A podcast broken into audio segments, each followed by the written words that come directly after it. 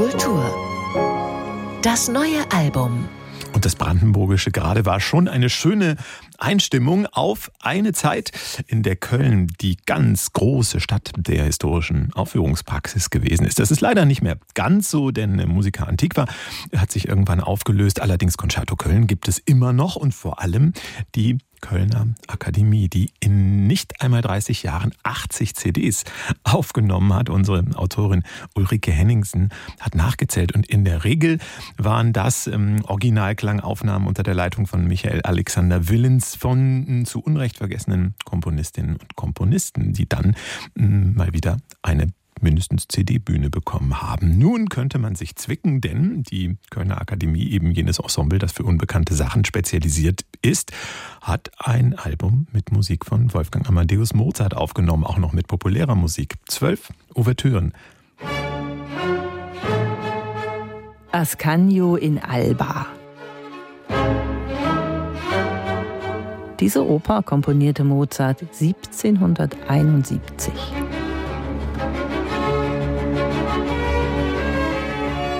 Die Kaiserin Maria Theresia hatte das Werk in Auftrag gegeben. Es sollte Teil der Feierlichkeiten zur Hochzeit einer ihrer Söhne sein. Wolfgang Amadeus Mozart, zu diesem Zeitpunkt gerade einmal 15 Jahre alt, lieferte nach wenigen Wochen den Notentext. Auch die Oper Lucio Silla gehört zu Mozarts Jugendwerken.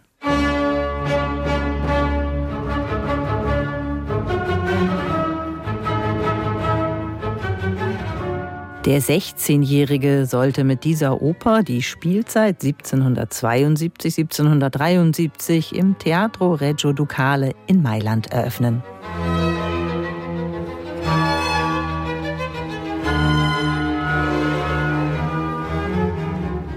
Es geht um Liebe, Verrat und Tod. Und wie der Teenager in dieser Oper besonders die abgründigen Themen verarbeitet, macht die Ausnahmestellung des Komponisten deutlich.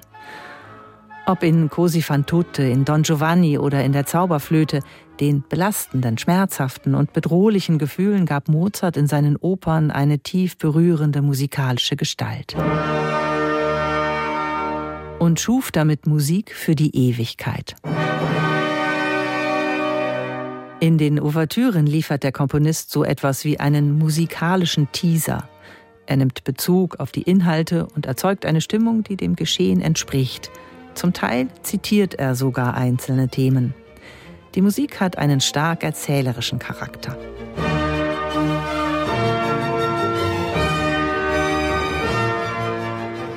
Die Kölner Akademie unter der Leitung von Michael Alexander Willens interpretiert die Ouvertüren als Geschichten ohne Worte. Das Ensemble öffnet den musikalischen Vorhang mit prägnanten Akkorden.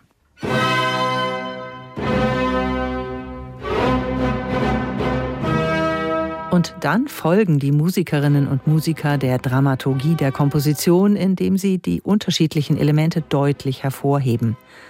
Kraftvolle Momente wechseln mit leiseren Passagen.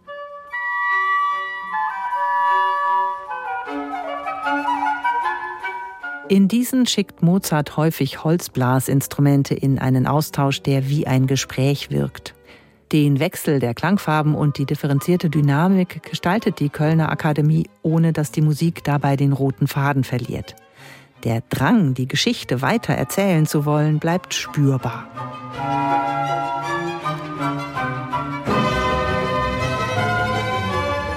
Wer bisher nur die Dauerbrenner im Opernrepertoire von Wolfgang Amadeus Mozart kannte, bekommt mit dem Album die Möglichkeit, auch die selten aufgeführten Ouvertüren in überzeugender Qualität kennenzulernen.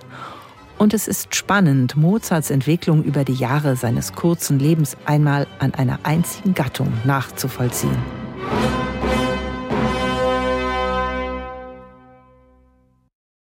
Ulrike Henningsen über diese Ouvertürenplatte mit äh, Opernouvertüren von Wolfgang Amadeus Mozart, eingespielt von der Kölner Akademie. NDR Kultur